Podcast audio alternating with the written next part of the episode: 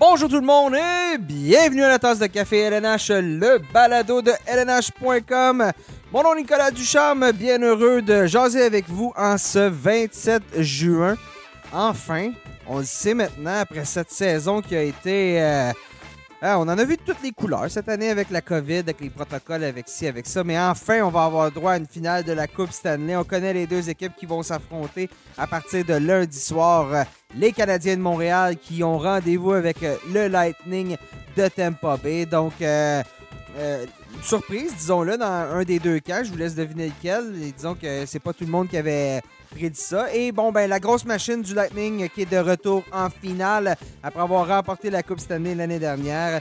Donc ça va être un duel qui, euh, qui s'annonce intéressant, qui va euh, intéresser les Snowbirds qui, euh, ben, à défaut d'avoir pu aller en Floride, pour ceux qui ne pouvaient pas y aller, vont au moins avoir droit à du hockey des, deux, des deux côtés de la frontière, peut-être même leurs deux équipes favorites. Donc bien évidemment, aujourd'hui sur le balado, ben, ça va porter entièrement sur euh, la finale, euh, cette finale de la Coupe Stanley. Alors, euh, pour en parler, j'ai avec moi aujourd'hui, on est quatre dans ce, ce balado. Tout d'abord, Sébastien Deschambault. Salut Sébastien. Salut Nicolas.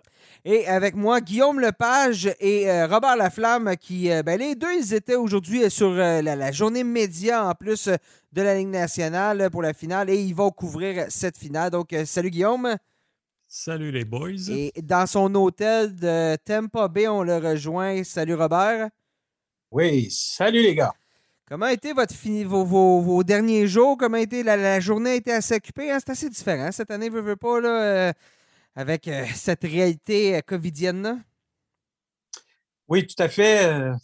Les journées des médias, habituellement, c'est vraiment agréable dans le sens qu'on peut euh, parler avec tous les joueurs et puis euh, c'est- euh, si on a des questions à poser à un, on peut, parce qu'ils sont tous disponibles. Ouais. Les deux équipes rendent tous leurs joueurs disponibles et puis euh, ils sont assis à des tables pendant une quinzaine de minutes. Ça se peut que pendant cinq minutes, il y a un joueur qui n'est pas personne qui va le voir, mais à un moment donné, whoop, il y a une vague qui arrive ou un journaliste qui arrive. Alors, c'est un accès assez privilégié puis euh, intéressant.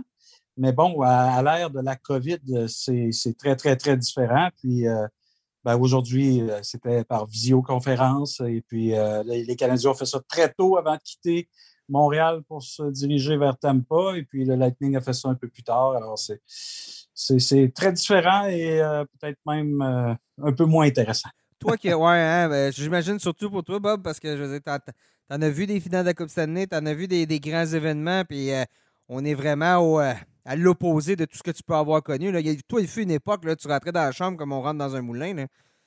Ah oui, ah oui. Mais À Québec, là? Oui, puis c'était une époque aussi où les, euh, les relationnistes, si on veut, ou les, les responsables des euh, relations avec les médias étaient moins présents, moins omniprésents. Alors, tous les joueurs étaient là, puis on pouvait leur parler, mais Mhm. maintenant, c'est une autre réalité.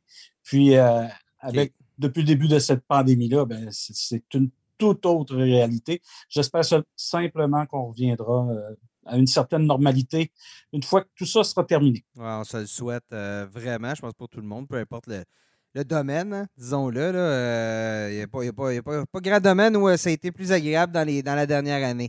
Mais euh, donc justement, on va revenir euh, dans cette en deuxième partie d'émission, on va revenir sur cette journée des médias et on va aujourd'hui ben, justement faire la- la- la- l'aperçu. On va vous parler de ce qui s'en vient pour cette euh, finale entre les Canadiens et le Lightning. Mais on va, en première partie d'émission, ben, on va revenir sur ce qui s'est- passé lors de la, la ronde demi-finale euh, dans les deux séries avec O, parce que bien évidemment, ça va, ça va mettre la table à ce qui s'en vient euh, pour la grande finale.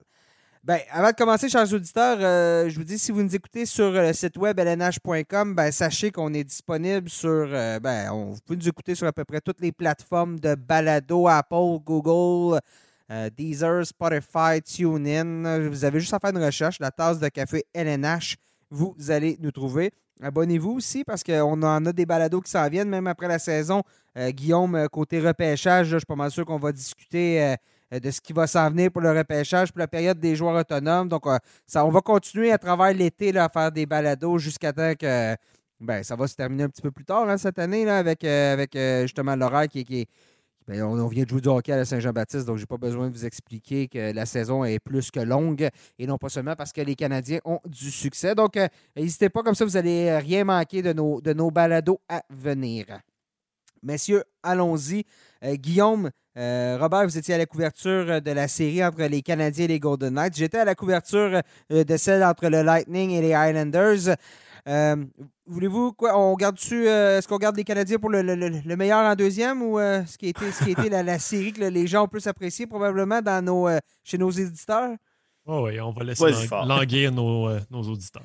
C'était quand même là, entre le Lightning et les Islanders une, une série beaucoup, beaucoup plus euh, serrée que, j'aurais pensé. je pense que ben, bien des gens auraient pensé. Les Islanders qui euh, se sont vraiment accrochés. Ça s'est terminé en 7 victoires euh, de Tampa Bay par la marque de 1-0 lors du septième match. Puis c'était une série un peu ça. On a eu une, rencontre où on a eu un 8-0 pour Tampa Bay, puis une rencontre 1-0 encore là pour le Lightning. Mais au final, je pense que la meilleure équipe a eu, a eu le meilleur. Je ne sais pas ce que vous en pensez, là, mais à mon avis, c'est ce que j'ai cru voir. Là. Ben, tu peux dire que ça, a été beaucoup plus serré que tous les gens ont pensé, sauf moi et Robert, qui avait bel et bien prédit Lightning en 7. Euh, mais il faut, surtout rendre hommage à l'équipe qui a bâti le DG de l'année, Lou Lamoriello. Euh, les, Islanders, euh, privés de leur capitaine Andersley, jouent quand même de l'excellent hockey. C'est pas le style de hockey le plus excitant, mais dans leur style, ils le jouent à la perfection. Donc, chapeau aux, Islanders, chapeau à, tous les, joueurs qui, sont plus obscurs un peu et qui ont quand même réussi à tirer le épingle des jeux. Les Anthony Beauvillier, qu'on a vu marquer un but très important dans le match numéro 6. Euh, on a découvert plusieurs joueurs. toute la brigade défensive des Islanders m'a beaucoup impressionné. Moi, j'ai beaucoup aimé le travail d'Adam Pelleck. Euh, chez les Islanders, euh, un défenseur que j'apprécie davantage chaque fois que je le vois jouer. Euh, le jeune Noah Dobson, même chose. Donc, euh, la meilleure équipe l'a emporté, comme tu as dit. Par contre, ça, c'est tout à fait, c'est tout à fait vrai. Euh, mais bon, chapeau aux Islanders pour leur, avoir donné du fil à retordre. Oui, puis s'il y a quelque chose que les Canadiens doivent avoir retenu en regardant de la vidéo de cette série-là, c'est que le Lightning peut gagner de toutes les façons possibles. Puis je veux dire, Vasilevski a été bon dans la série, je lui enlève rien, pas du tout, mais n'a pas, pas eu à être le sauveur vous comprenez ce que je voulais dire? Ce que je veux dire, euh, ces joueurs autour de lui ont fait un bon travail, ont réussi à y ouvrir un peu les, lignes de tir pour qu'ils voient les tirs venir. Alors, euh, mais c'est clair et certain que ce que, ce que les Islanders ont employé comme recette pour tenir le coup dans cette série-là, c'est un peu la même recette que les Canadiens devront faire. C'est-à-dire que si on fait juste déroger de notre système un peu, euh, ça, risque de, coûter cher. C'est ça qui est arrivé dans le match qui s'est terminé 8-0. On, a été indisciplinés, on a donné des buts rapidement. Donc, on ne peut pas se permettre ça. Euh, et les Islanders aussi, ce qu'on faisait bien, c'est lorsqu'on marquait le premier but, ben, on était capable de, conserver le jeu. Donc, il y a beaucoup de choses là-dessus que le tricolore va pouvoir euh, s'inspirer dans les, dans les prochaines semaines. Mais bon, au final, bon, on regarde cette série-là, puis ça reste que même lorsqu'il y a un Kucherov qui est absent, qui est blessé, tout ça, euh, on trouve les moyens de. On trouve les moyens de tenir le coup chez, le Lightning, donc ça va être à voir. Mais belle série, oui, de la part des Islanders. Bien évidemment, euh, ça fait deux fois, hein, deux années de fil que les Islanders perdent en série contre le Lightning en, finale d'association, demi-finale. Euh, ça va faire mal. Je ne sais pas ce, que, ce qui va retourner chez les Islanders. On est au niveau du plafond salarial. Ça va peut-être être difficile un peu de, de, gérer tout ça. On a quelques bons joueurs autonomes avec compensation qu'on va devoir mettre sous contrat. Donc, la, la, Lula Moriello, tu l'as dit, Sébastien, DG de l'année. Euh, je pense que justement, la tâche est loin d'être terminée. Euh, pour lui, l'été va être assez occupé. Merci. L'autre série, bien évidemment, Canadien de Montréal, Golden Knights de Vegas.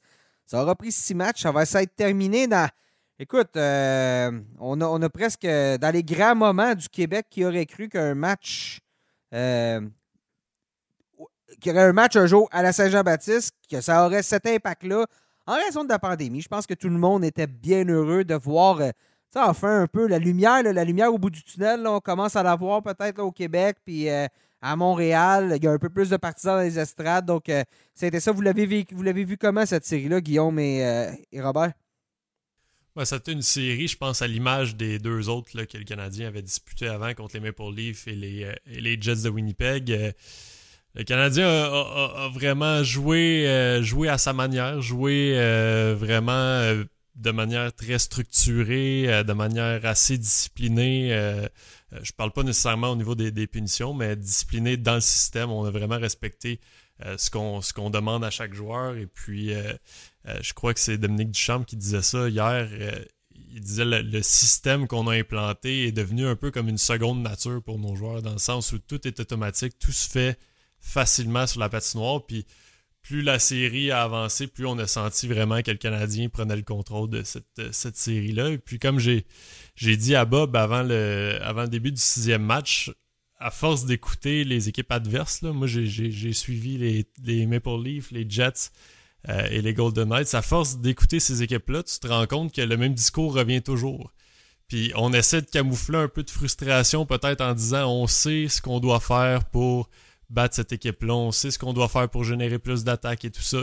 Ils, ont toutes ces équipes-là ont dit ça, puis n'ont jamais trouvé de solution pour le faire. Donc c'est là qu'on se rend compte que euh, le Canadien fait quelque chose de, très bien avec, avec son système, et est en mesure de, de museler les meilleurs éléments adverses assez, euh, assez facilement.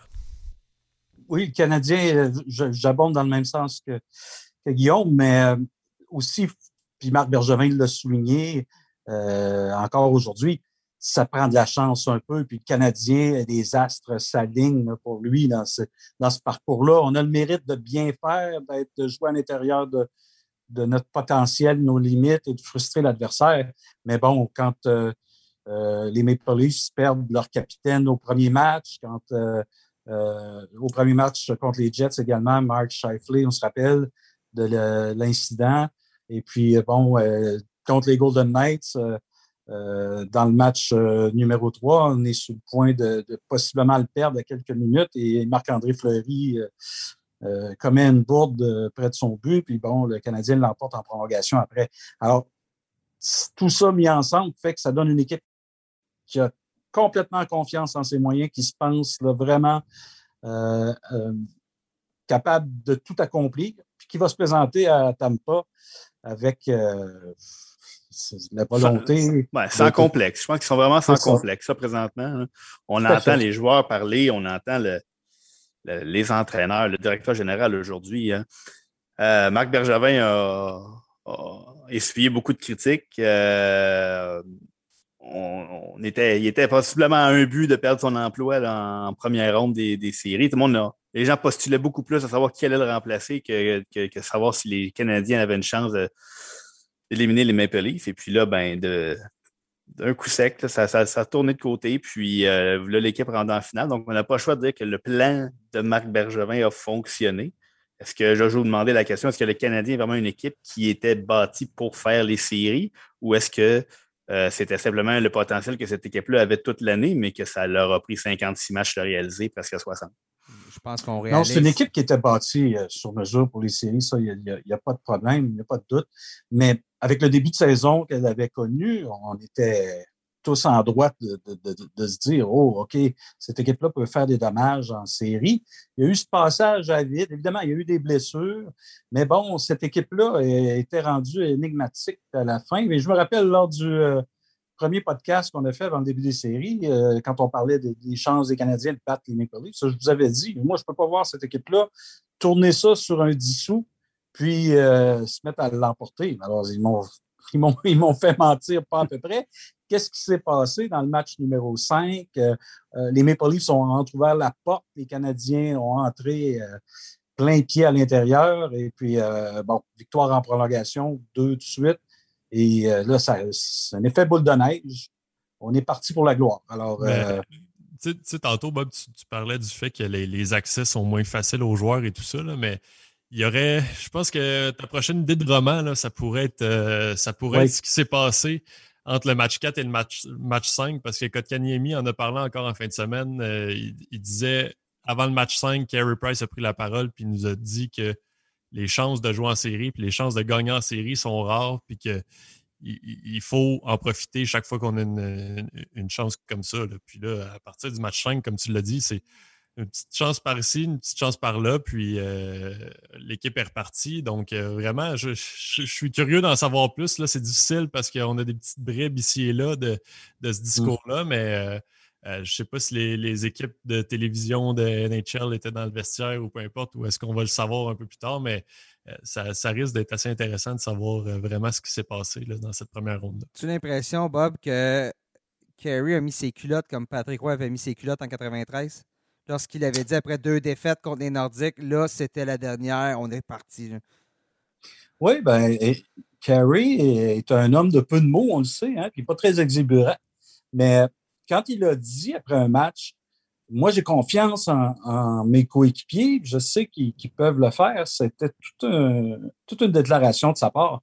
Puis bon, elle a résonné euh, très fort dans le vestiaire. Euh, il y a Corey Perry également, que je pense qu'il fait aussi, là, on n'est pas dans l'entourage immédiat, mais je pense que Corey Perry a un impact très majeur chez Weber, évidemment. Alors, ce groupe de vétérans-là, euh, c'est sûr que euh, a son gros mot à dire là-dedans. Puis les jeunes ont embarqué dans, cette foulée-là avec toute leur euh, insouciance de leurs 20-21 ans. Puis euh, ça donne tout un mélange. Là. Cette équipe-là est vraiment belle à voir jouer. Messieurs, je veux savoir, ce sixième match-là qui a permis aux Canadiens de passer à la prochaine ronde, vous l'avez vu comment un peu? Je sais que vous n'avez pas pu sortir du Sandbell tout de suite. Pas que vous sortez rapidement. On sait que ça prend un peu de temps après le match faire notre travail, mais euh, ce, moment-là, puis encore là, je me tourne vers Bob parce que tu fais ça depuis, euh, depuis les années 80, mais un moment sportif de cette force-là, euh, à part 93, 86 au niveau des Canadiens, as-tu des, des comparables un peu qui te viennent à l'esprit qui ne sont pas nécessairement justement des, championnats? Ben moi, ça m'a ramené en 2010 là, aux Jeux olympiques de Vancouver. Euh, c'était un grand moment.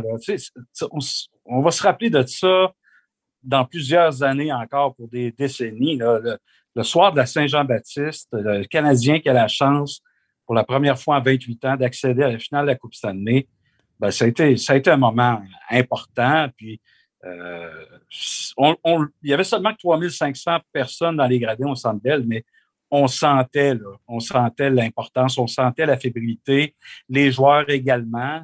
Euh, puis dès le début du match, on a vu que euh, les Canadiens étaient, étaient là pour accomplir la tâche. C'est sûr que les Golden Knights n'allaient pas baisser les bras facilement. Mais puis après, Guillaume a été en mesure de le constater également. Euh, c'était de toute beauté de voir ça dans, les rues. Moi, je n'ai pas assisté à, à de la casse. J'ai vu seulement des jeunes qui se promenaient en voiture, klaxonnaient, euh, sortaient par leur toit ouvrant, le passagers qui sortaient par le toit ouvrant avec des feux d'artifice à bout de bras. Alors, c'était. Des, affaires intelligentes, là. Tu sais, non, mais c'était, c'était, euh, une belle fête. Je pense qu'il fallait laisser les gens célébrer. Moi, j'aime mieux voir ça. Euh, que voir des, des, autos tourner à l'envers, tout ça. Il, y a eu, une auto de police, mais bon, à part ça. C'est euh, Guillaume qui l'a tourné, si je ne me trompe pas. C'est Guillaume qui a donné le dernier coup sur l'auto de police. non, mais Guillaume J'avais gardé mon accréditation. Oui, oui, ouais. moi, cette soirée-là, je vais m'en souvenir à cause de, deux moments particuliers. Je euh, je sais pas si Bob était trop dans l'écriture de son texte à ce moment-là, là, parce que le, but venait d'être marqué, mais pendant la poignée de main, on a fait jouer euh, Jean du Pays euh, de, Gilles Vigneault. Euh, puis là, c'est, Jean du Pays, c'est à votre tour de, vous laisser parler d'amour. Puis là, le monde qui, après ça, se met à applaudir dans le centre belle. Tu sais, j'en parle, j'ai des frissons. C'était, vraiment un, beau moment parce que c'est le, triomphe du Canadien réuni avec la, fierté d'être québécois et tout ça. Et puis, moi, quand je suis sorti, il était peut-être une heure et demie du centre belle je m'attendais bon à croiser peut-être quelques quelques personnes éméchées là, sur, euh, sur la route pour aller euh, retrouver mon, ma voiture, mais j'ai euh, directement en sortant du Centre Bell, on, sort sur Saint-Antoine, il y a la tour des Canadiens qui est d'un côté de la rue, il y a le Centre de l'autre et il y a une passerelle qui relie les deux. puis là, je vois des, des, des, gens qui sont amassés en bas de la passerelle, qui crient, qui, qui ont l'air vraiment de, de, de, célébrer comme si le but venait d'être marqué. Et puis là, je me lève les yeux, puis je vois sur la passerelle qu'il y a trois joueurs. Euh, je sais que Cole Caulfield était là parce qu'il y avait un, chapeau cette soirée-là, puis c'était le seul qui était qu'on pouvait distinguer. Les pas gens se Pas parce qu'il mesure 5 pieds 7, c'est pas... Euh, ah, il y a ça aussi, c'est vrai, c'est vrai. Bon, on a tendance à l'oublier de la manière qu'il joue, là, ça nous le fait oublier. Il joue grand. Mais non, c'est ça. Euh, les gens scandaient son nom, puis... Euh, il s'est amusé avec la foule euh, en, les faisant crier, euh, tout ça. À un moment donné, il à courir d'un côté puis de l'autre de la passerelle. C'était vraiment... c'est un, c'est un beau moment parce que les gens sont tellement loin de cette équipe-là quand même à cause de la COVID. c'est pas la, même proximité qu'habituellement parce que on vient d'entrer au Centre Bell, on vient de commencer à avoir des matchs en personne et tout ça. Donc, euh, pour Caulfield, c'est début d'une histoire d'amour avec, avec les Montréalais qui se passe à distance, mais quand même, euh, d'assister à ça, c'était quand même euh, très intéressant. Il y a un autre parallèle avec 2010, c'est un, but en or marqué par un futur membre du Temple de la Renommée pour, en prolongation. Arturi Lekonen, héros sorti de nulle part, le trio de Philippe Dano qui avait, qui avait fait d'excellent travail défensivement, mais qui n'avait pas marqué du tout. Et puis, euh, le but le plus important de la série, euh, c'était un, beau moment. Je pense que les, partisans qui étaient sur place, je sais que j'avais quelques amis qui étaient là, puis m'en parlent encore avec beaucoup d'émotion euh, aujourd'hui. Puis, c'est des émotions qu'on a hâte de revivre. de... il y avait simplement 3500 personnes dans le Centre Bell. Donc, on s'imagine ce qui se serait passé si l'endroit aurait été plein à craquer, je pense que vous auriez euh, des, euh, des petits problèmes d'audition aujourd'hui, messieurs. Ce serait sorti encore plus tard du Sandbell euh, à ce moment-là, fort possiblement. C'était de voir aussi les, images dehors devant le Sandbell. Nous, on, est en dedans, on arrive de bonne heure, on n'a pas vraiment idée de ce qui se passe en avant, là, mais on voyait les reprises à la télévision, puis de, voir le nombre de personnes, les feux d'artifice, tout ça. nous, nous, on était comme. On capotait un peu de, voir tout ça de, l'intérieur. C'était vraiment, vraiment spécial. Ben, ça ne fait que commencer, hein? parce que pour des effusions de joie, pour en avoir euh, plusieurs dans les prochains jours, si tout tourne à l'avantage de la troupe de Dominique Duchamp slash Luke Richardson, parce que là, on n'en a même pas parlé, mais dans les choses qui ont frappé la dernière série, ça a été le fait que Dominique Duchamp a été attrapé la COVID. Là, même aujourd'hui, Joël Armia qui euh, se retrouve sur le protocole de la COVID-19, on verra bien. Il y a une possibilité de, faux résultats. on devrait en savoir plus demain dans son cas. Donc, euh, mais c'est ça. Les Canadiens ont été touchés par, par ça, perdre leur entraîneur. Euh, on, est dans un scénario, je veux dire, on, tantôt, on parlait de roman, là, on parlait de livre, mais écrire un roman comme ça, euh, Bob, tu me dirais, ça manque de réaliste. Ben, c'est un peu ça. On dirait qu'il y, a, des choses qui se passent avec cette équipe-là, des barrières qui se dressent devant cette équipe-là. On n'en a, a, pas beaucoup parlé. L'absence de Jonathan Drouin aussi. Je suis sûr que les joueurs, ils l'ont à cœur, leur coéquipier. Donc, euh, il y a tout ça qui se passe, qu'il y a cette aura-là de, d'impossibilité, une magie autour de cette équipe-là qui fait que, ben, qui sait? Hein? Qui sait rendu là? Je sais que le Lightning est une bonne équipe, mais bon, qui sait? C'est, si on était dans un film, Joël Armia arriverait entre la deuxième et la troisième avec son stock sur le dos euh, pour le match numéro 2 pour marquer le but vainqueur. mais ça, c'est, euh, peut-être juste à Mike Tidox que ça arrive. Ben, non, c'est comme quand Pierre Lambert a signé son contrat avant le match. Euh, il était habillé. Nounou, le 13 joue à soir. Euh. mais bon, euh, mais bon. mais Bob, elle a enchaîné en plus. je l'ai coupé. Euh, vas-y, Bob. Non, non, ce que j'allais dire, c'est que, tu sais, oui, on dit que le Lightning est, très fort. Puis bon, ça va être tout, un, tout, un, mandat sur les bras. Mais Nick en parlait tout à, tout à l'heure au début du podcast on peut s'inspirer beaucoup de ce que les Islanders ont fait. si les Islanders ont été capables de pousser le Lightning à la limite, moi, je vois le Canadien pouvoir le faire également. Oui, parce que c'est deux équipes qui sont, sont vraiment similaires euh, au niveau du système. Avec un meilleur gardien. de jeu, un côté un meilleur gardien en plus. Donc, euh, et plus de profondeur en attaque. Et plus de bon, écoute, tant qu'à en parler, allons-y. Hein, bon, ah lançons-nous. Hein.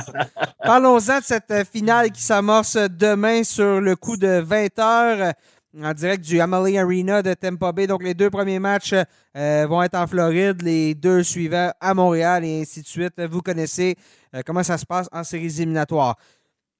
Bon, les forces en présence. Euh, on poursuit du côté des Canadiens. Vous venez de dire, Carey Price peut-il poursuivre sur la lancée qu'il a jusqu'à présent en séries éliminatoires? Parce que ça reste que si Carey Price flanche, on ne ce ne sera pas très long.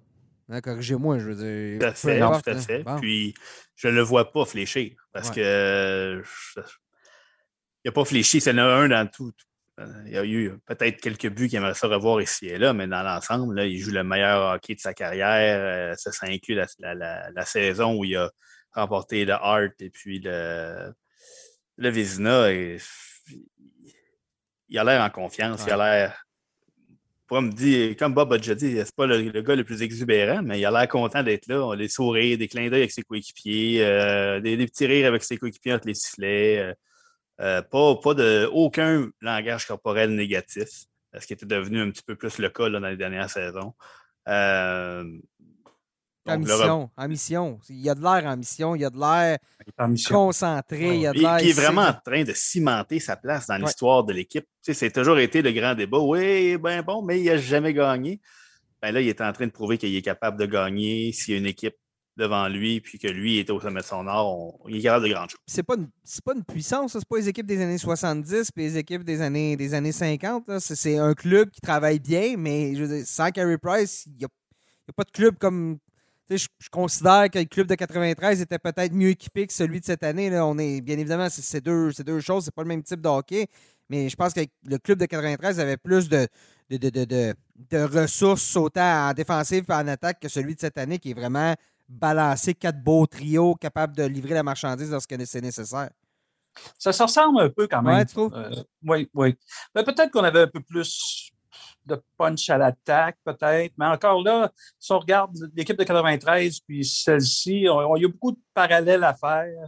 Puis, euh, mais c'est, ça reste que c'est, euh, ça va jouer sur, sur la place, puis on, on verra. Mais, tu sais, les Canadiens sont vraiment là, sur une lancée. moi, je pense que c'est l'équipe de la destinée. Euh, puis on, verra, mais on parlera tout à l'heure de nos prédictions, mais euh, ça va être très intéressant. Je vais reprendre le slogan des Nordiques en 90-91, la force des jeunes. Tu avais connu ça, force des, euh, force des jeunes. Ben, c'est un peu ça le Canadien aussi avec les, Suzuki, les Cole Caulfield, euh, Kanemi qui, font, qui connaissent des bonnes séries, Kanemi qui marque des buts. Est-ce que dans un, on arrive en finale, là, là ça va être. C'est gros, là. C'est pas, pas le championnat d'NCA, c'est pas du junior majeur, c'est le, le, rêve d'une vie. Pour ces trois jeunes-là, est-ce qu'il y a un risque d'être. Euh, j'ai juste overwhelmed, là, le mot qui me vient, là, mais dépassé un peu par les événements avec la pression qui va être là quand vous voyez un Suzuki, un Kotkaniemi puis un Caulfield? J'ai aucune inquiétude là-dessus, moi. Non. non plus. Parce qu'ils sont bien Et puis, ce Cofield-là, là, attention, ah, les gens vont l'adorent déjà, là, mais ça va être tout, tout un joueur de hockey. Euh, à l'aéroport, euh, hier, euh, j'étais avec les collègues de TVA Sport, puis il y a quelqu'un qui a mentionné le dernier jeune joueur qui a eu un impact, ou en tout cas qui qui a créé une commotion comme ça chez les partisan à son arrivée à l'âge de 18-19 ans, c'est peut-être Guillaume Latendresse. On lui a souligné ça. Et lui, il a répondu tout de suite S'il vous plaît, mettez pas mon nom dans la même phrase que Caulfield. Lui, c'est une vedette en devenir. Ça va être une méga star. Ah ouais, ça chantait Guy ben Guy Guy, là, ça, ça avait été après saison, les Guy Guy Guy, là. C'est ça. ça avec, un, piano de pression sur ses épaules, là, ça n'avait pas été euh, facile pour la tendresse. T'allais dire, euh, justement, ben, Guy, Ouais, c'est ça. C'est, moi, c'est juste le fait, la manière dont il a répondu à, Robin Lehner euh, entre le match 4 euh, et 5, je crois. Ouais, 4 et 5. Euh, le gars a 20 ans, arrive dans la ligue. je veux, veux pas, de la manière dont il a répondu, il se met de la pression sur les épaules en plus. Il dit Je vais trouver d'autres manières de, de, le déjouer. Il arrive dans le match suivant, déjoue Marc-André Fleury, marque un gros but. Match suivant contre Robin Lehner, je pense qu'en euh, deuxième période, Lehner a eu le dessus. Euh, la première fois. La deuxième fois, lui met la rondelle par-dessus l'épaule, marque un autre gros but. Comme, le scouting report disait, comme ce, que, Exactement. ce qui avait, été dit. C'est ça. de la manière, de la manière que je le vois répondre, il n'y a, aucune, a aucune façon qui va être ébranlé ou, ou euh, un peu trop nerveux. Pour, oui, peut-être un peu de, de nervosité, c'est normal, mais il, va s'en sortir. Puis je regardais les images de l'entraînement aujourd'hui. On voyait, euh, on voyait Caulfield, euh, Suzuki, euh, Jake Evans, le gros sourire, puis on s'amusait à l'entraînement. on n'a pas de complexe du côté des Canadiens. Puis je pense pas que le moment est trop gros pour eux. On dirait qu'ils sont ils vont là euh, sans pression, ils savent ce qu'ils ont à faire, puis euh, ils veulent simplement gagner. À quel point les, vétérans qu'on a été chercher, les Perry, les justement Weber, ça, donnent un mot, euh, donne, donne, à ces jeunes-là, et là, Bob, je vais utiliser un mot que tu apprécies bien, swag. Alors, tu as, utilisé ça dans un texte, puis c'est le swag, c'est de la confiance, puis de même un peu d'arrogance. C'est un mélange de confiance et d'arrogance, mais justement, c'est ça qu'on voit de la part des Canadiens. Là. Puis un, joueur comme Suzuki en avait déjà du swag en série depuis toujours environ. Parlez-en à Dale Hunter et puis André Tourigny dans les rangs juniors. Là, puis ils vont vous parler de Suzuki en, série avait éliminé leurs équipes à, presque à lui seul. L'année dernière, dans la bulle, avait élevé son jeu d'un cran. Chose cette saison. Donc, c'est des, des, traits de caractère qu'on a probablement recherchés euh, quand on est allé, on a cherché à, transiger Max Pacioretty, donc un joueur capable d'élever son, jeu d'un cran, le caractère qui est si cher à Marc Bergevin. Et puis les vétérans, comme tu dis, on avait une discussion, moi et Robert, euh, il y a quelques temps, on, parlait de, cette équipe-là, puis on a parlé de Corey Perry. Il ne va jamais gagner le, le trophée Conn Smythe, euh, Corey Perry, mais après Carey Price, peut-être, disons, après, euh, après Jeff Petrie, est-ce qu'il y a vraiment un joueur plus important que Corey Perry présentement dans cette équipe-là? Là, puis il ne parle pas juste de l'apport sur la glace. Et puis tu as parlé d'encadrer les recrues. Ça fait partie de cet ensemble de choses-là qui fait très bien Corey Perry. Ah, c'est c'est une dose. Bon, en partant à Corey Perry, le côté joueur qui est confiant et arrogant, ça, c'en est un qui laisse pas sa place. Qui, qui, a, qui, a, arraché, le bâton à un joueur à marche saut? C'est bon, c'est ça. Fait que euh, c'est du Corey Perry à, son meilleur. Donc, là, on a beaucoup parlé des Canadiens. Parlons maintenant de ce qui se passe chez euh, le Lightning de Tampa Bay. Euh, la grande question, à mon avis, va être l'état de santé de Nikita Kucherov. Qu'est-ce qu'il a dit aujourd'hui, Kucherov, messieurs? Étiez-vous euh, sur sa disponibilité? Euh, même au septième match, il n'y avait aucun doute qu'il allait être dans la formation. Il n'était pas blessé. Donc, il est à 100% 100% c'est ça qu'il a dit. 100%. Hein, je vous rappelle, il n'a pas joué le sixième match, mis à part sa première présence, après avoir été, ben, a été frappé dans le dos par Scott Mayfield et ensuite donné de mise en échec à Matthew Barzell il y a de quoi qui visiblement a, travaillé, il y a eu une problématique. Euh, je vais pas m'en dire que s'il était en santé dans le sixième match, on est, oui, on est confiant chez le Lightning, puis on, a, battu beaucoup de barrières, on, sait comment gagner des matchs, mais j'ai pour mon dire que s'il était quand même relativement en santé, il serait revenu dans le sixième match. Il ne l'a pas fait. A joué dans le septième, n'a pas été un facteur. Hein. C'est Yannick Gould qui a marqué le but, euh, le but gagnant en, désavantage numérique. Donc, euh, et, c'est la clé. Je regardais, je les regardais jouer. le Lightning, j'ai couvert toute leur série depuis le début de, des justement des séries. Et euh, sur l'avantage numérique, si Kucherov n'est pas là, c'est un, monde de différence.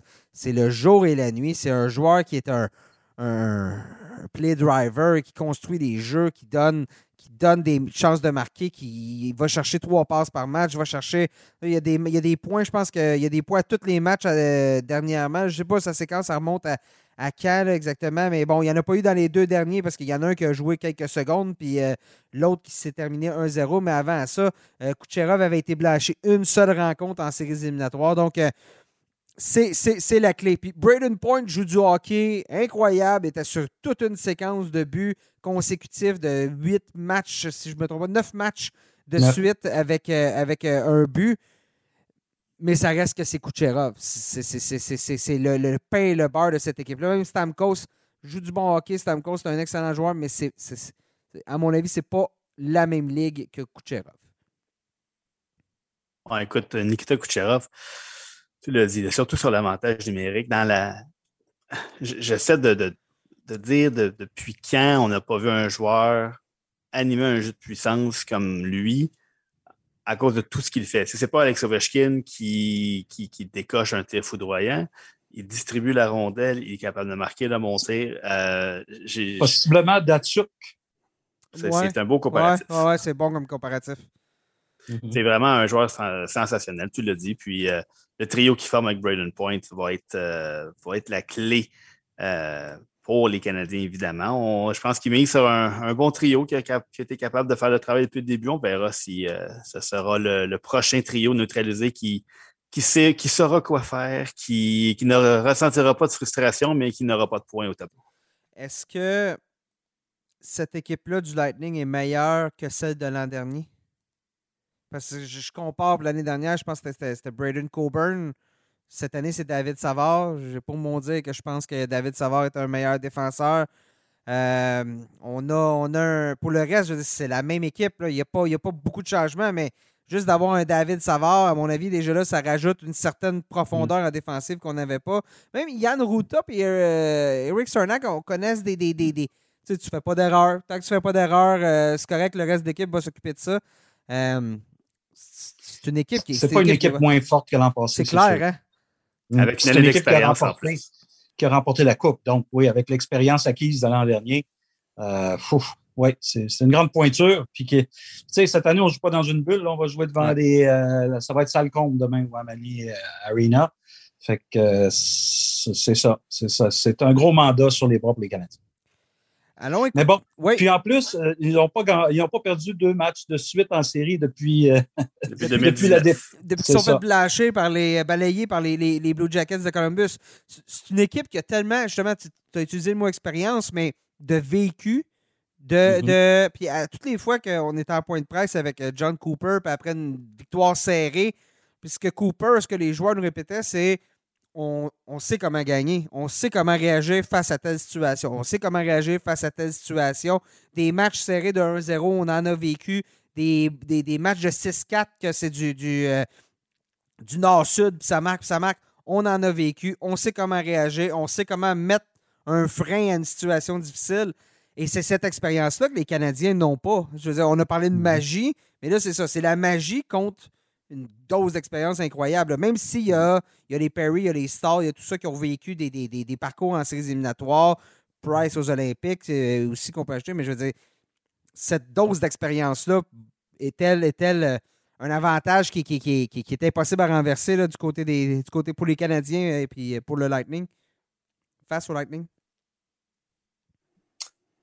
Ben, moi, je pense que la seule façon de, de, remporter la Coupe Stanley sans euh, mettre fin à cette euh, séquence de, de, deux défaites. Le Lightning ne perd jamais deux matchs de suite en série, depuis justement, comme on l'a mentionné, c'est de remporter le premier match euh, demain. C'est la seule façon, parce que sinon, si on perd demain, il va falloir à un moment donné en gagner deux de suite contre le Lightning, c'est presque mission impossible. Alors, oui, l'expérience va faire, va, faire une grande différence, à, mon avis.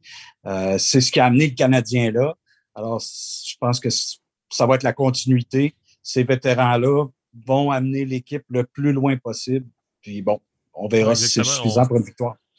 On, tournait un peu en dérision là, euh, cette saison, là, le fait que, Marc Bergevin avait été chercher beaucoup de joueurs qui avaient gagné la Coupe. Puis euh, là, on, se vantait d'avoir sept joueurs, je pense, qui avaient déjà gagné la Coupe. Puis c'est là que ça c'est là ça va payer parce que oui, oui, le Lightning a de l'expérience, mais il ne faut pas oublier que chez le Canadien, il y en a qui ont déjà euh, gagné euh, ce gros trophée-là. Donc, euh, ça fait peut-être plus, longtemps, mais on, sait comment rebondir. Puis même, on l'a vu dans, la dernière série, les Golden Knights sont, sont revenus, ont créé l'égalité 2-2. On s'en va à Vegas. Là, tout le monde pensait que bon on retrouve la, foule, on retrouve euh, les 18 000 partisans. Le Canadien va peut-être la perdre, puis là, on va faire face à l'élimination. S'en vont là-bas, jouent un match presque parfait. Ouais, c'était le meilleur Revient, ferme les livres encore une fois la, la première occasion.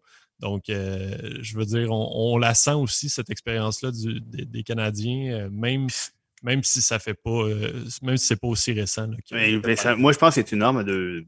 Oui, ça fait longtemps, mais justement, les Eric Stahl et puis les Corey Perry, ils peuvent discourir longtemps, eux, de, de la, rareté de l'occasion. Bon, Corey Perry est retourné en finale l'an dernier. Il n'a pas remporté la Coupe Stanley justement contre Lightning.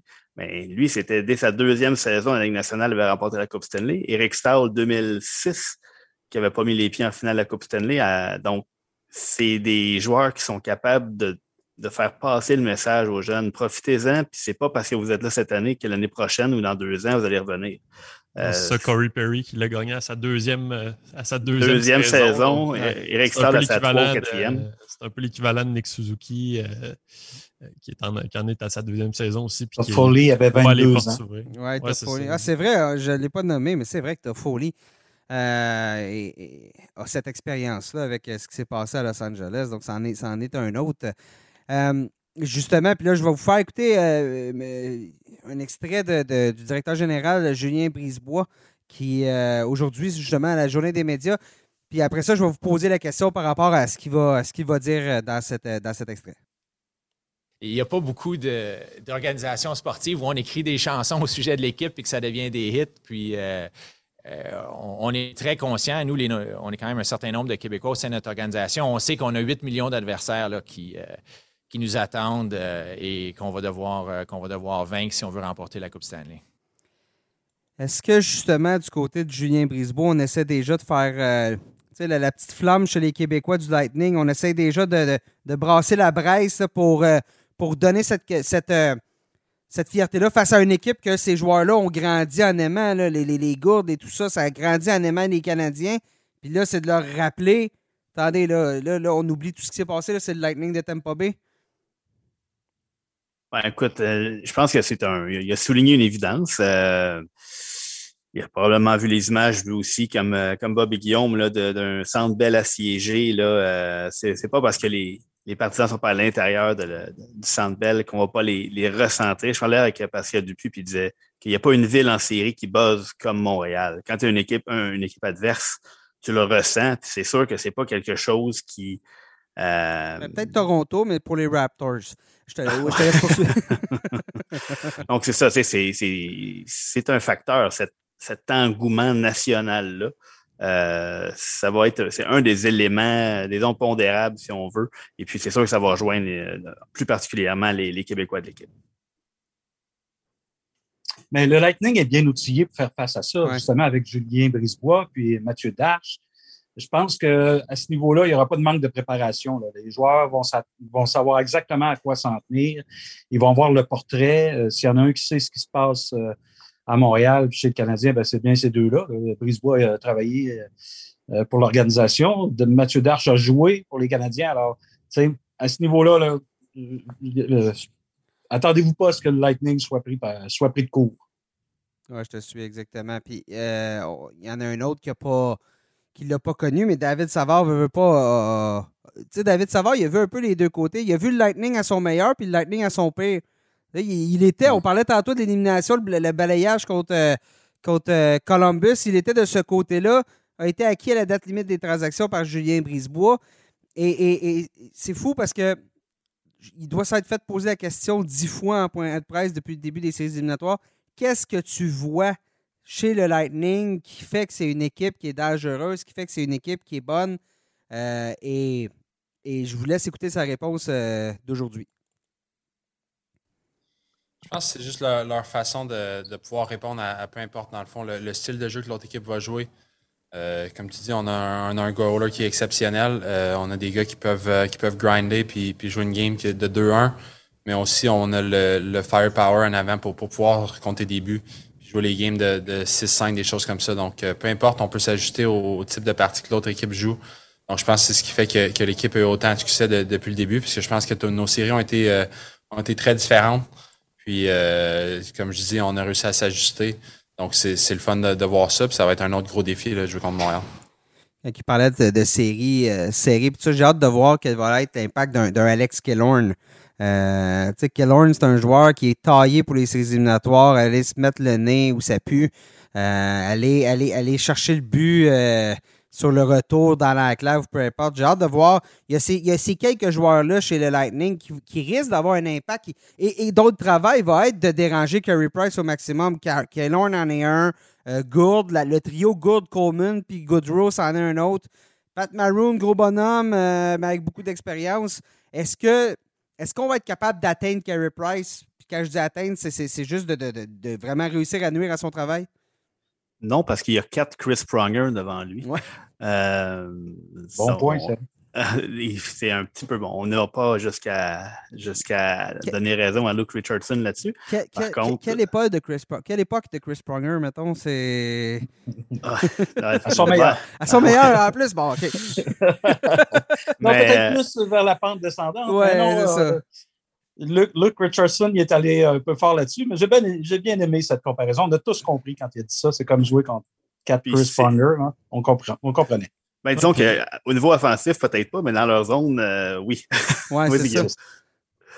Ben, moi, j'allais dire qu'on disait la même chose un peu des Golden Knights. Là. Euh, on pensait que la rapidité, que, que justement, tu parlais des trios de profondeur avec les, les, les Gourdes, les, euh, les euh, les Maroon. Ben, l'autre côté, on avait des, des Reeves, des Carriers, Nicolas Roy, Alex Stock qui ont probablement été les meilleurs joueurs là, de, de, de, cette série-là du côté des Golden Knights.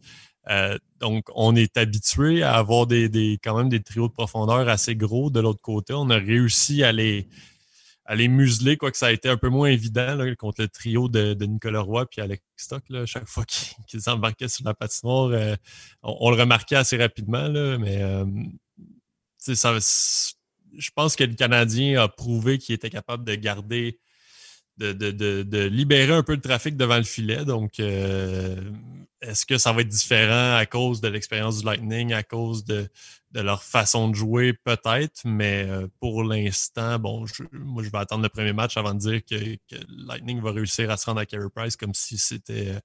c'était euh, comme, comme si on ouvrait les eaux devant, devant lui. Là. Euh, je crois que le Canadien est capable de faire du bon travail. Mais dirais-tu que c'est la clé de la série? Oh, absolument, parce que je pense que quand, quand le trio de, de Nicolas Roy, d'Alex Stock a commencé, a commencé à bourdonner autour du filet de Carey Price, c'était là les moments les plus menaçants. C'était pas euh, quand on essayait de faire de la fantaisie ou des passes, euh, des passes de trop et tout ça là, du côté du top 6 de Vegas. C'était vraiment au pic à, au pic à appel, là, comme on dit, là, puis on, travaillait autour. Au pic. Au pic à appel et à pointe, parce que c'est surtout de là que ça venait, l'attaque. Et puis, euh, là où, le Canadien fait de l'excellent travail, c'est de dégager le devant du filet. Mais à la pointe, on avait un petit peu plus de difficulté là, à contrer les mhm. défenseurs. Et un certain Victor Edmond de l'autre côté, Michael Sergachev, même David Savard et Ryan puis euh, McDonough. Ryan McDonough. On l'oublie, on l'oublie, tu sais. Ben oui, donc c'est moi je pense que la, clé va être là. Si on, va peut-être parvenir, comme Guillaume disait, à nous les, les gros bonhommes, mais les défenseurs du Lightning, sont rien envié à ceux du, euh, des, Golden Knights. Donc, ça va être, euh, ça va être un autre beau défi de, de, composer avec M. Victor Edman surtout.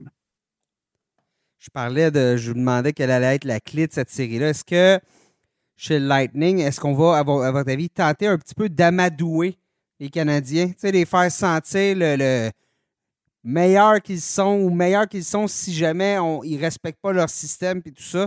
Avant de, avant de vous entendre là-dessus, ben, je on va écouter ce que Marc Bergevin avait à dire sur, euh, sur le sujet aujourd'hui. Je ne veux pas rentrer dans les détails, comment les Lightning ont fait ce qu'ils ont fait pour rendre ce qu'ils sont rendus, mais écoute, c'est une excellente équipe de hockey. Puis euh, Stevie Eisenman a mis la fondation qui est vraiment bonne. Puis Julien a mis la touche finale euh, l'an dernier, mais pour être capable d'arriver aux grands honneurs, si on se souvient bien, les Lightning avaient perdu euh, quatre de suite contre Columbus. Euh, ils avaient perdu en finale contre Chicago. Alors, ils ont eu des, temps difficiles, mais ils ont passé au travail. Puis, euh, chapeau à eux. Puis, c'est pour ça aujourd'hui, on sait qu'on a un, adversaire qui est coriace et qui sait comment gagner. Mais de dire qu'on n'est pas les underdogs, je pense c'est un peu.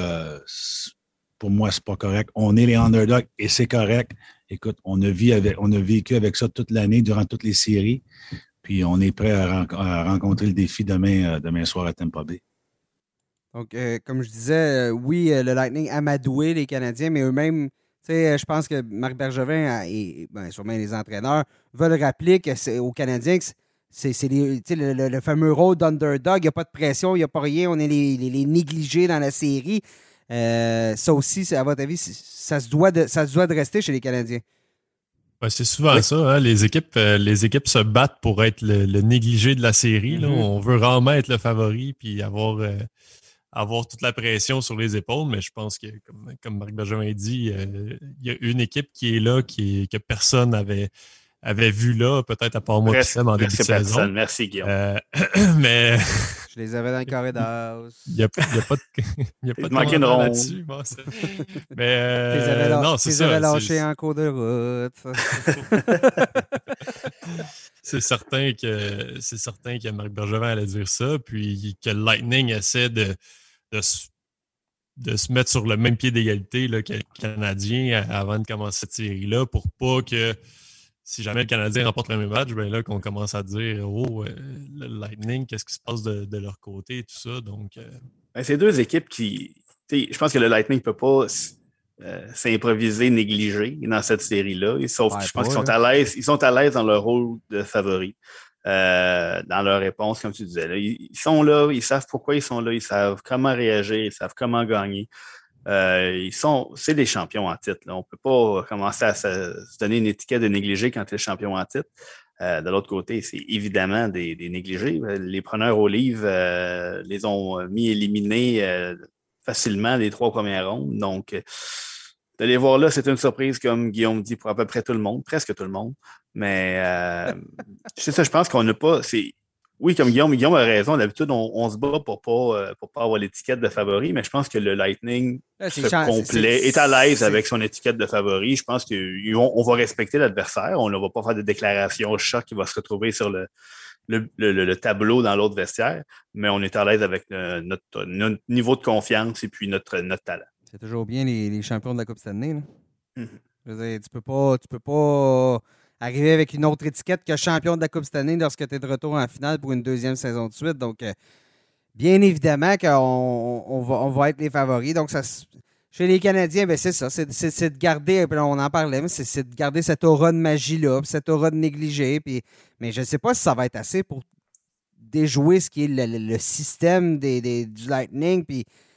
Et à un moment donné, ça se peut qu'on frappe un mur après, des séries éliminatoires où tout a bien été, tout a été à notre avantage ou presque. Euh, tu en parlais tantôt, euh, Bob, les, les, blessés, tu veux, veux pas. Euh, John, Tavares, après ça, Shifley, le cas Shifley, après ça, ben, même Chandler Stephenson, OK, c'est pas Wayne Gretzky, c'est pas. Euh, gagnant du prix Nobel, mais je veux dire, euh, ça reste que ça, a grandement déstabilisé l'attaque euh, des Golden Knights lors de la demi-finale. S'il n'y a pas de blessés, si Kucherov finalement est en pleine forme pour la suite pour, la série, cette magie-là sera peut-être pas là à ce moment-là. Il va, il va manquer peut-être quelque chose. Donc, je ne sais pas si c'est assez. J'ai vraiment beaucoup, beaucoup de doutes. Bien évidemment, on va y revenir dans nos prédictions sous peu. je veux qu'on parle de Philippe Dano. Euh, va avoir un gros rôle, justement. Va devoir affronter le trio de, de, Braden Point, euh, Kucherov, tout ça. Euh, est-ce que Dano devient un peu le. Puis il a, disons-le, fait du superbe travail jusqu'à présent, M. Pizza, depuis le, début des séries éliminatoires pour, pour vraiment venir contrecarrer le, souvent le meilleur attaquant adverse. là, son travail, ça va être d'empêcher Kucherov de, de trouver Braden Point en quelque sorte. Oui, un autre, un autre gros dossier pour lui. Là. Lui euh, et, ses compagnons de trio. On a, on, a, beaucoup parlé de, ce trio-là depuis certaines années, Thomas Tatar, puis euh, Brendan Gallagher et puis Philippe Dano. On a, on a remplacé Thomas Tatar par Arthur Lekonen. C'est sûr et certain que les deux joueurs n'ont pas le même potentiel offensif. Par contre, dans la mission qu'on donne au trio, Arthur Lekonen cadre peut-être mieux euh, dans cette identité-là de trio. Je ne sais pas ce que Bob en pense. Oui, tout à fait. Euh, on le voit, on sacrifie un peu d'attaque, mais euh, avec les ce trio-là, euh, vraiment comme mission de neutraliser les meilleurs trios adverses et ça fonctionne. Donc, tu sais, Tatar devra prendre son mal à patience s'il veut revenir dans la formation parce que en attendant, le trio avec Philippe Gallagher et Lekonen fait de l'excellent travail. On va écouter ce que Philippe Dano avait à dire sur euh, ses responsabilités et le fait d'affronter Braden Point euh, lors de la, prochaine série. beaucoup de rapidité. Euh, il est bon dans les Tyleria sur la glace. il se crée de l'espace. Un petit joueur qui crée beaucoup d'espace. mais écoute, les Matthews et Marner, les Shifley ce monde, Healer, Wheeler, tous ces joueurs-là sont similaires, euh, extrêmement bons avec la rondelle. Donc, euh, ça va être un joueur surveillé de plus. Puis, euh, je pense que c'est pas juste point, je pense que c'est la ligne au complet avec Kucherov. Donc, c'est une ligne extrêmement dure à contrer. Donc, au moins, on peut dire qu'il sait ce qui s'en vient. Hein. On, est, parfaitement conscient. Mais pas Vandrei Palat, personne ne parle de lui. Non, c'est vrai. C'est pas. Écoute, André Palat, c'est pas, c'est pas que, oui, euh, on a Kucherov, on a Point. C'est pas compliqué. Les cinq premiers pointeurs des séries présentement, c'est des joueurs de, Tampa Bay. Donc, euh, choisissez votre poison. C'est sûr que c'est euh, Kucherov et Point qui mènent le bal, par contre. Puis, on a parlé du trio d'anneau, puis ça va être potentiellement leur plus gros mandat. Donc, s'ils veulent prouver qu'ils font partie de l'élite, ben, pas plus grande scène et pas meilleur adversaire pour le prouver.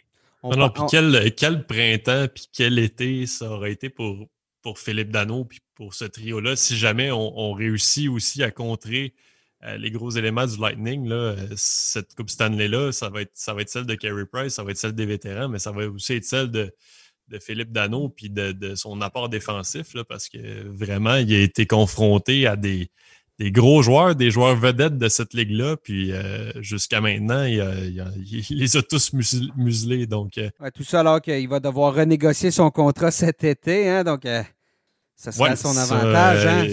il, va avoir beaucoup de, beaucoup de séquences vidéo à, montrer à Marc Bergevin, je crois. mais je pense pas que c'est ça qui occupe son esprit présentement. Non, non, mais son agent peut-être plus. Je te dirais, c'est possible. Euh, Sébastien, tantôt, tu parlais d'André Palat, puis pourquoi on en parle peu d'André Palat, même s'il est sur le, premier trio.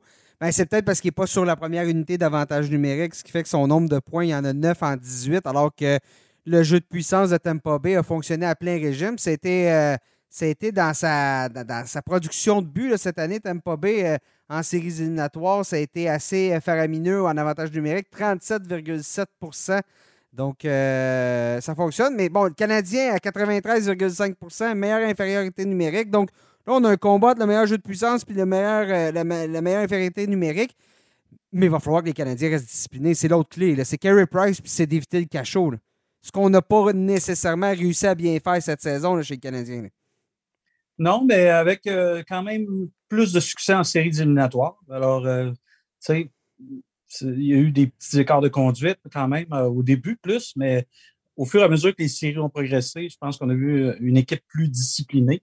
Puis en finale, ben, on n'aura pas le choix. C'est ça. Il faut absolument éviter le banc des pénalités. Euh, Luke Richardson disait ce matin, euh, bon, les pénalités qui vont empêcher le Lightning de marquer un but ou une bonne chance de marquer seront de bonnes pénalités, mais des pénalités pour bâton élevé ou accroché en zone neutre ou euh, même en zone offensive. Il faut absolument éviter ça. Alors, je pense qu'on en est très conscient chez le Canadien. Puis moi, je m'attends de voir une équipe ultra disciplinée. Et, puis, euh, parallèlement à ça, un des meilleurs joueurs des Canadiens en infériorité numérique est Joël Armia. Donc, de, le voir qu'est-ce qui va venir de lui. Est-ce qu'on va le remplacer? On va le remplacer si jamais il ne peut pas jouer. Jake Evans est possiblement celui qui, a le même profil, euh, qui pourrait le mieux s'insérer peut-être sur ce trio-là avec les deux vétérans. Euh, c'est là qui était à l'entraînement, je crois. Oui, donc c'est vraiment euh, c'est providentiel le retour en santé de, Jake Evans. Sinon, on, s'entend que Thomas Tatar n'aurait pas nécessairement cadré sur ce trio-là. Euh, donc, on, se, serait peut-être retrouvé à vouloir chambouler un peu le tout. donc, euh, c'est euh, c'est vraiment un, bon timing pour le retour de Jake Evans. Là, tu, parlais d'Armia, justement, puis on parlait de bon, sa situation avec un, potentiel test de COVID. Dans le cas de Dominique Ducharme, quelle est la situation? comment tout ça va se dérouler, lui, pour son retour derrière le banc, si tout, si tout va bien? Match numéro 3 à Montréal le 2 juillet. À ce moment-là, ça va faire euh, ça va faire 14 jours de quarantaine depuis son diagnostic. Donc, il va être euh, il va recevoir le feu vert puis il va pouvoir être derrière le banc pour le, le premier match de finale à Montréal depuis 1993. Euh, puis là, d'ici là, bon, ça se continue, fait des zooms avec les joueurs avant, après les matchs, les entraînements, tout ça avec Luke Richardson qui, qui chapeaute le tout. Oui, c'est ça, exactement. Il disait que entre les, il regarde ça à la télé, puis entre les périodes, il y a des petites discussions de 2-3 minutes avec le, groupe d'entraîneurs, voir euh, euh, les ajustements à apporter. Il dit c'est comme si je faisais de l'analyse vidéo, mais en direct. Donc, euh, pour lui, c'est. Il dit c'est le seul moyen que je peux que je peux aider l'équipe. Donc, il, fait, il donne son maximum dans, dans, dans les dans les contraintes qui lui sont imposées pour le moment. Alors, tout, euh, tout semble en place là, pour cette, euh, cette finale. Donc, euh, beaucoup de Québec, une équipe québécoise, c'est des Canadiens, une équipe avec beaucoup de Québécois. Donc, il y en a qui vont être déchirés. Je pense que dans le coin de Victoriaville, on va être particulièrement déchirés parce que Philippe Dano, Yannick Gourde, c'est deux anciens des, des Tigres. J'ai hâte de voir ce qui ben, tu sais, si veux, veux pas, on va, tout mettre ça derrière eux, mais euh, euh, ce matin, là, justement, à la journée des médias, on a posé la question à Yannick Gourde. Je vous laisse euh, entendre sa réponse. Ben, honnêtement, moi et Phil, on a toujours une bonne relation. les deux, on a commencé, on a, commencé notre année recrue ensemble. il y avait 16 ans, j'avais 18. Euh, sauf qu'on était deux recrues ensemble, puis je pense qu'on a eu les, deux trois ans ensemble à Victoriaville. On a, on a trippé, puis on a eu tellement une bonne relation. Puis les deux, on se poussait à devenir meilleurs. Puis c'est sûr que Phil, il, a tellement été un, bon leader pour nous à Victoriaville. Puis il a porté le C. Puis j'ai que des bons mots pour Phil, mais comme, comme j'ai dit euh, une fois que la POC va dropper, euh, il n'y aura pas d'amitié, puis euh, ça, va, ça va jouer sur la glace, puis on, verra ce que ça va donner. Alors, ouais, voilà, on va, ça va jouer sur la glace et comme je disais plutôt, ça commence demain 20h au Amalie Arena. Ça va être diffusé sur les grandes chaînes partenaires CBC Sportsnet, TVA Sport. NBC, si vous nous écoutez euh, des États-Unis, en Europe, euh, je ne sais pas. En tout cas, si vous écoutez en Europe, je, crois que c'est Canal Plus euh, en France, mais je suis pas certain. Alors, ça ne sera à pas manquer. Je pense que ça va être, bon. Je pense qu'à Montréal comme à Tampa Bay, ça va être des, journées et des soirées des plus intéressantes. et un duel. Ben, je ne veux pas dire David contre Goliath, mais on verra bien. Donc, on va y aller avec nos prédictions pour la finale, messieurs. Sébastien qui va encore nous répéter que depuis le début de la saison, il prend pour les Canadiens. Mais bon, vu que tu les as trahis au moins une fois en séries éliminatoires, j'aimerais savoir est-ce que tu les trahis à nouveau? J'avais prédit qu'ils seraient en finale. J'avais prédit qu'ils perdaient en finale. Par contre, j'avais prédit qu'ils perdaient contre Colorado, donc ça, ça ne tient plus. J'avais donc leur euh, attribué un premier championnat en 28 ans euh, qu'ils vont remporter devant leurs partisans en six matchs euh, contre le Lightning. Donc, je me range à l'avis de Bob. C'est l'équipe de la destinée. Les astres sont alignés. Euh, il pourrait. Donc, c'est sûr et certain que le Connie Smith se retrouve dans les mains de, Carey Price à ce moment-là. devront jouer dans leur limite, devront pas perdre de soldats importants. Déjà que la perte de Joël Armia vient changer la donne et on parle de Joël Armia sur un quatrième trio. Donc, ce n'est pas, pas une équipe qui peut se permettre de perdre des soldats importants. Euh, mais si tout le monde reste en santé, euh, les Canadiens se sauveront avec le titre. Là, Bob, euh, il vient un peu de vendre la, vendre la mèche, comme on dit, mais vas-y donc. Oui, ben moi également, je vais pour la surprise.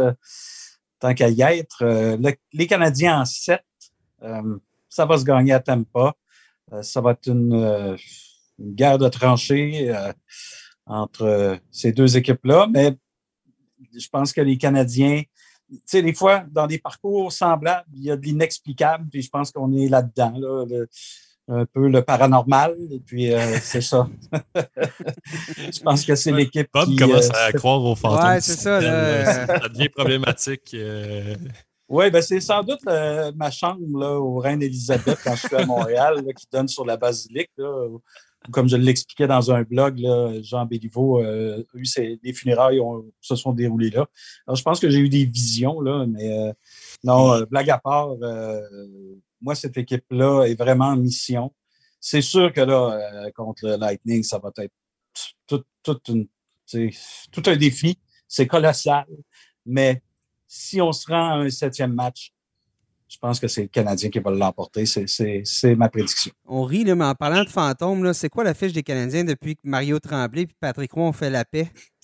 Je ah, pense, je pense, qu'ils ont trois défaites. C'est-à-dire, deux défaites. Deux défaites. Deux défaites. Deux défaites, c'est vrai. Euh, C'était après le match numéro 4. Euh, Donc, on, est, on est. Les Canadiens sont quoi? 13, 12, 13, 10, 12. En tout cas, seulement deux défaites et. 11 et 2. 11, 11 et 2 depuis. Donc, est-ce qu'enfin, cette réunion-là fait que les fantômes sont passés d'Atwater, ont trouvé leur chemin jusqu'à l'avenue des Canadiens?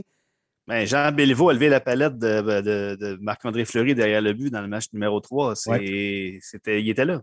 c'est ça. Les mm-hmm. fantômes, enfin, ont trouvé, euh, ont accepté de pardonner à tout le monde et ont accepté de revenir euh, dans l'antre des Canadiens. Non, mais c'est quand même drôle. Je veux dire, c'est quand même drôle que depuis que Mario Tremblay et Patrick Roy euh, ont ont décidé que le, chèque valait assez pour faire la paix à la télévision.